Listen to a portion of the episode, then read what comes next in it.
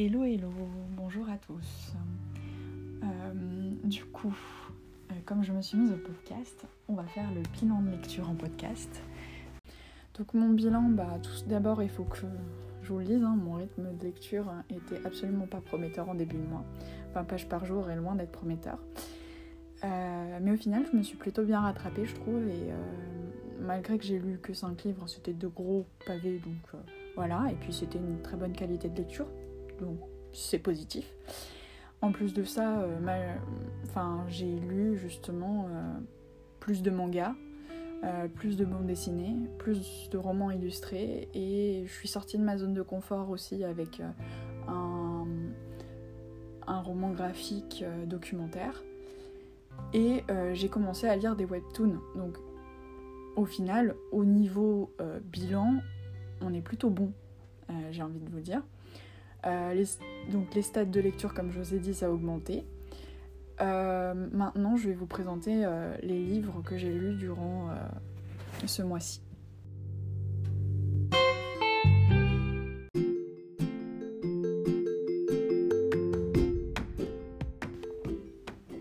Bon, bah, on va faire un petit tour avec le coup de cœur. Donc le coup de cœur, c'est La ragazza che toccava il cielo. Les enfants de Venise en français de Luca Di Fulvio. Euh, vraiment, il n'y a pas un truc que j'ai détesté de cette lecture. J'ai juste peut-être mis un peu de temps à me mettre dans le bain, mais ça c'est toujours la même chose dans une lecture VO, j'ai toujours un temps d'adaptation. Mais euh, une fois que j'étais dedans, j'ai euh, j'ai vécu avec les personnages, je les ai aimés malgré que parfois j'avais envie de leur donner des baffes. Euh, même certains personnages antipathiques, j'ai réussi à m'attacher à eux d'une manière mais je pensais pas possible. Et, euh, en plus de ça, euh, ben, le récit est enrichi de faits historiques, de, de petites piques, de, de luttes, mais pas comme on les entend. Et franchement, juste, il est magique. Enfin, je n'ai qu'un conseil, lisez-le. Euh, ma chronique paraîtra, j'espère, dans ce mois-ci, mais euh, c'est moins sûr vu que c'est une chronique que je vais faire en VO et en VF.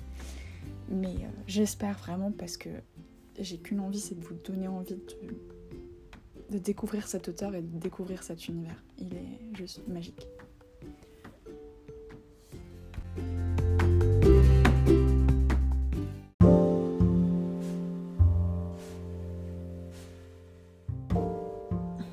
Je vais vous présenter mes très bonnes lectures. Elles sont au nombre de trois. Donc on a Un Nouveau Monde, tome 2, l'intégration de Tessa Novel. Donc, euh, donc j'avais lu le premier tome que j'avais beaucoup aimé parce qu'il était sur le principe d'une série euh, Star-Crossed euh, qui malheureusement n'a pas continué et que j'avais vraiment bien apprécié et, et j'ai pas... Donc au tout début de cette lecture, ça s'est pas super super bien passé dans le sens que je, ne suis pas rentrée quand même direct dedans parce que on suit Aaron et que j'avais pas beaucoup d'atomes crochus avec ce personnage. Et je me suis un peu demandé pourquoi on n'avait que son point de vue, étant donné qu'il n'est pas forcément super sympathique, que c'est vraiment une vraie tête à claque. Euh, et au final, ben, le fait d'avoir commencé par lui me paraît finalement très judicieux parce que ça nous permet d'avoir d'autres facettes de lui, pas que la facette tête à claque, même si elle disparaît pas tout à fait. j'avoue. Euh, et, franchement, je suis plutôt euh, assez ravie de, ce que j'ai découvert. Et le cliffhanger à la fin me met légèrement sur les dents. J'ai vraiment hâte de lire le tome 3. Ensuite, j'ai enchaîné avec Prague euh, Fatal de Philippe Kerr. donc, c'est un auteur dont je vous ai déjà parlé le mois dernier. C'est un auteur qui a fait donc. enfin, a créé plutôt son personnage Bernie Gunther qui est euh, un détective mais euh, sous l'avant-guerre, l'après-guerre, le Troisième Reich. Et du coup, euh, c'est oui une, une, partie historique un peu particulière auquel il faut plus ou moins adhérer. Il y a des moments où c'est on se dit oh mon dieu mais quelle horreur parce que elle est vraiment bien renseignée sur euh, l'histoire et les faits et, c'est dit dès le départ donc on se dit malheureusement, ce qui est écrit, ça a vraiment existé. Et en même temps, il a des propos percutants, notamment parce que ben, Bernie Gunther, son détective, c'est loin d'être quelqu'un de... Enfin, c'est loin d'être un héros en fait. c'est juste une personne qui a ses valeurs, des valeurs et qui a décidé que comme il était utile au Troisième Reich et qu'il pouvait finalement se permettre parfois de lancer des pics et de dire bah, de pas fermer sa gueule. Et euh, vraiment il est percutant dans ses propos et son ironie parfois fait plus que, plus que rire. Et ensuite, euh, Les écailles de l'âme, le vœu de Mylène qui est donc un service presse euh, auto-édité, enfin plutôt édition euh, La Caravelle, mais en fait auto-édité parce que je l'ai eu via la plateforme Simplement Pro, où c'est plutôt l'auto-édition ou les petites maisons d'édition. Je vous avoue, je vous avoue que je l'ai choisi parce que la couverture est juste sublime. Et ensuite, euh, j'ai lu le résumé. Oui, j'ai honte. Mais au final, j'ai bien fait de encore une fois de suivre mon point de vue esthétique parce que franchement c'est une très bonne découverte. C'est une auteure qui soigne sa plume, qui, euh, est fluide, qui a un rythme prenant euh, et euh, qui a un univers qui est assez prometteur. Et finalement, même s'il y a quelques facilités narratives, généralement, je choisis pas le plus simple et ça reste logique. Euh, c'est pas des retournements de situation où on se dit euh, bon ok c'est un cheveu sur la soupe. Donc vraiment c'est bien construit et j'ai hâte de voir ce que ça va donner ensuite.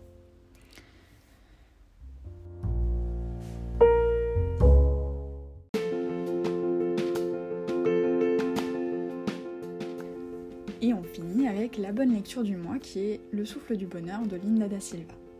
Euh, du coup c'est un livre que l'auteur m'a envoyé qui est une petite bulle de bonheur, un petit road trip en Norvège, des paysans qui euh, a des personnages assez attachants. Euh, assez attachants, on retrouve un peu cette, euh, cette idée de famille, de convivialité, du café des délices de l'auteur. elle aborde pas mal de thématiques et j'aime la façon aussi dont elle aborde, la manière de l'aborder, le, euh, ces thématiques, c'est l'handicap, la maladie, enfin, et c'est pas des thématiques faciles. Après, il y a peut-être un truc dans le style qui m'a un petit peu gênée, mais je vous en reparlerai euh, dans la chronique, même si je suis pas sûre d'arriver à vraiment mettre le doigt sur ce qui m'a gêné. Enfin, il y a peut-être dans les tournures de phrases, je ne sais pas. On verra bien. Si j'arrive à vous l'expliciter, à vous l'expliciter tout court.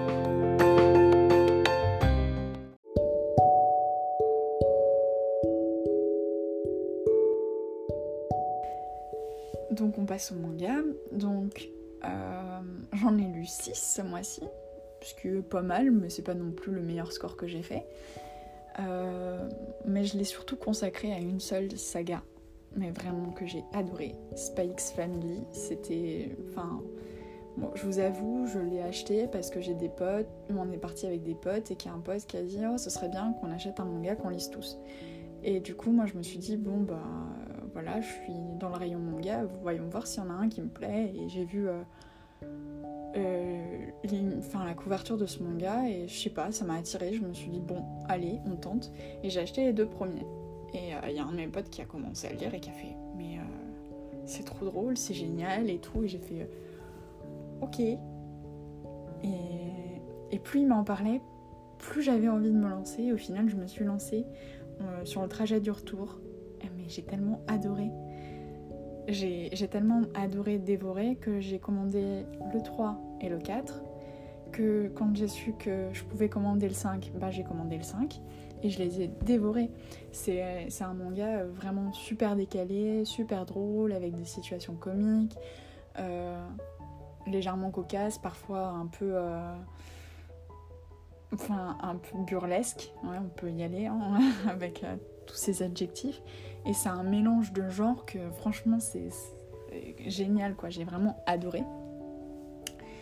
Et euh, j'hésite à me précommander le tome 6, chose que j'ai jamais fait de ma vie, donc euh, enfin les précommandes de, de manga, euh, jamais fait, donc Peut-être que ce sera une première, on ne sait pas. Je vous tiendrai au courant. et ensuite, j'ai lu aussi parmi eux. donc, enfin, j'ai continué avec le volume 14, qui est un manga, enfin un shoujo, qui est pareil, très comique, qui joue beaucoup sur les quiproquos, qui enfin ouais qui joue beaucoup sur les quiproquos et qui a des personnages mais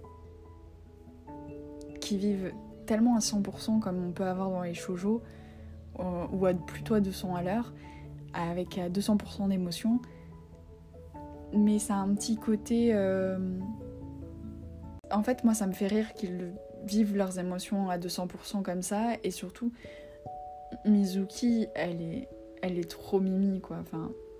Et puis dans ce tome-ci, il y a aussi euh, une partie, alors pour ceux qui aiment plus, moi je sais que c'est pas quelque chose que je recherche dans le manga, mais euh, il y a une partie un peu yaoi où on suit finalement une, amourette du docteur Umeda qui est là depuis le début, qui est un personnage que j'adore, compréhensif, bourru, très décalé aussi.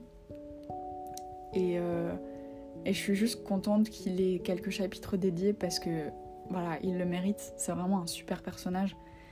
Et euh, je peux comme vous conseiller de lire ce tome-là pour avoir euh, un peu plus une idée de ce, personnage-ci que j'aime vraiment beaucoup.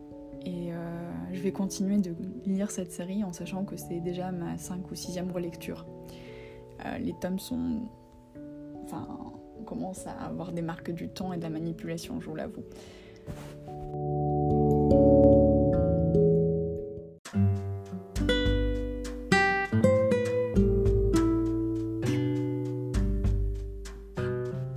Donc je continue avec un roman illustré, c'est une super découverte.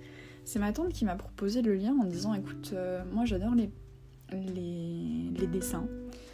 Euh, c'est génial, vas-y, et euh, du coup, c'est donc le titre c'est Brigade criminelle immersion au cœur du 36 quai des Orfèvres de Rainel Pellissé et Titoine.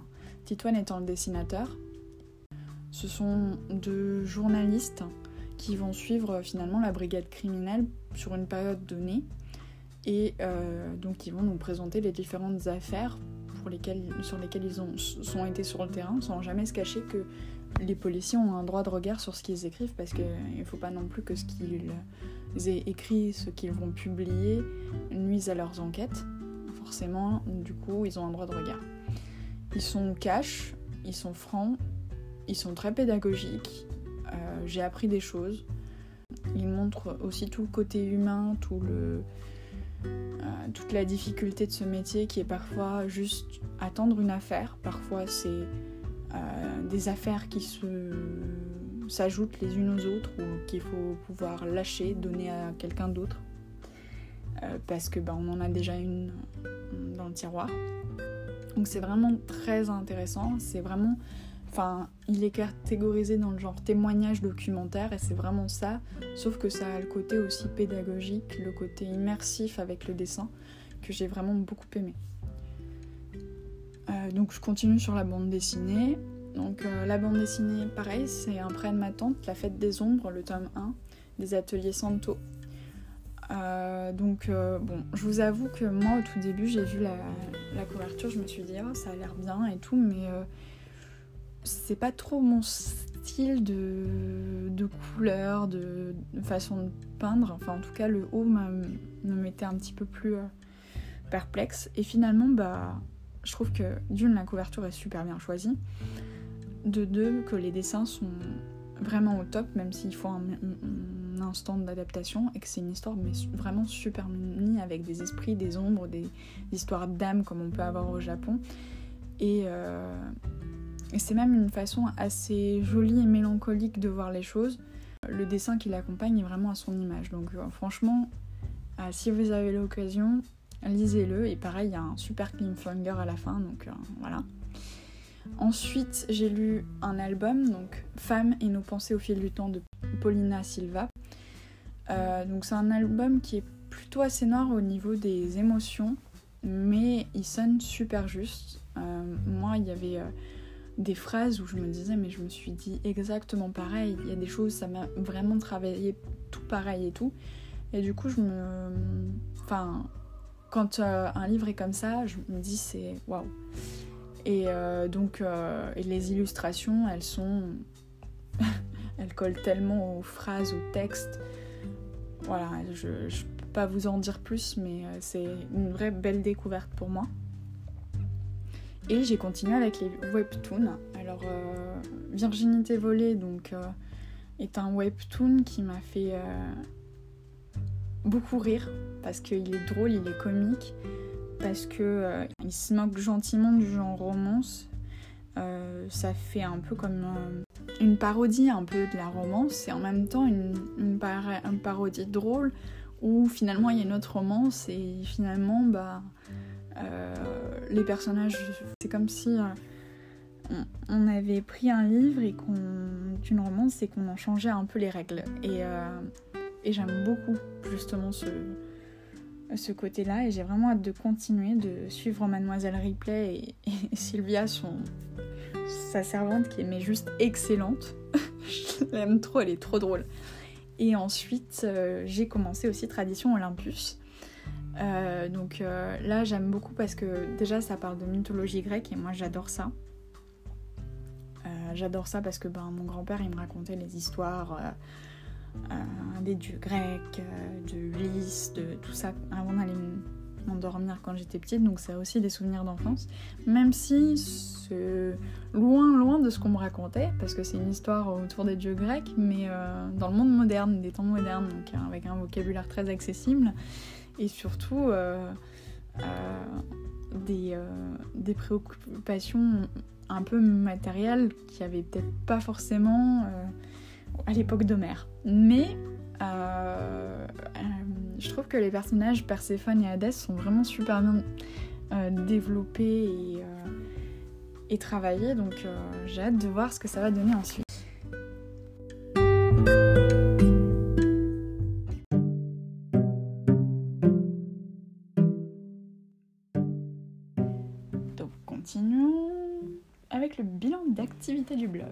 Donc il y a cinq chroniques qui ont été plutôt bien vues, euh, même si elles sont après les lundi, vu que euh, maintenant euh, c'est acté, j'ai repris le lundi et du coup forcément il y a plus de vues sur les lundi. Mais elles ont pas mal tourné pour un mois d'août, donc je suis plutôt très contente. et je suis contente qu'il y ait Spikes Family dedans et qu'il y ait Londres la ténébreuse dans le top 5, c'est cool, je suis contente. sinon j'ai publié 13 chroniques ce mois-ci, donc je suis plutôt productive. J'arrive à rattraper mon retard, ce qui n'était pas gagné d'avance.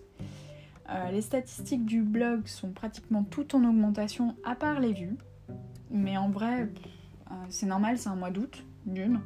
Et puis, euh, je suis juste super contente que votre présence se voit de plus en plus, notamment à travers vos j'aime, mais surtout vos commentaires.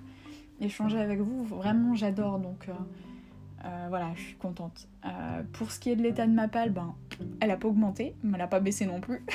Donc euh, on est bon. et qu'est-ce que je vais vous concocter pour le mois de septembre? Ben, Alors déjà j'ai en prévision de vous publier au moins deux recettes, j'espère que ça va se faire parce que j'ai toujours pas pris le temps de les rédiger, honte à moi.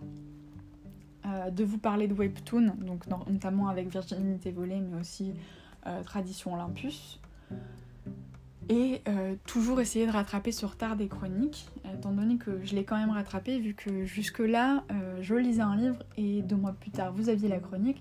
Là, on est passé à un mois et demi, donc les délais se raccourcissent, mais j'espère garder justement ce rythme.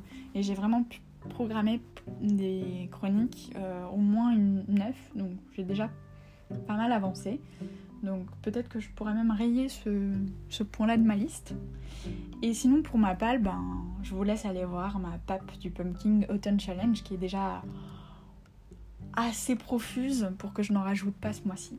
Voilà, je vous souhaite de bonnes lectures et un bon mois de septembre 2021 en espérant que la rentrée se passe bien pour tout le monde et que euh, vous ayez d'excellentes lectures, d'excellentes découvertes en tout cas, n'hésitez pas à me faire part aussi de vos découvertes du, mois d'août, excusez-moi.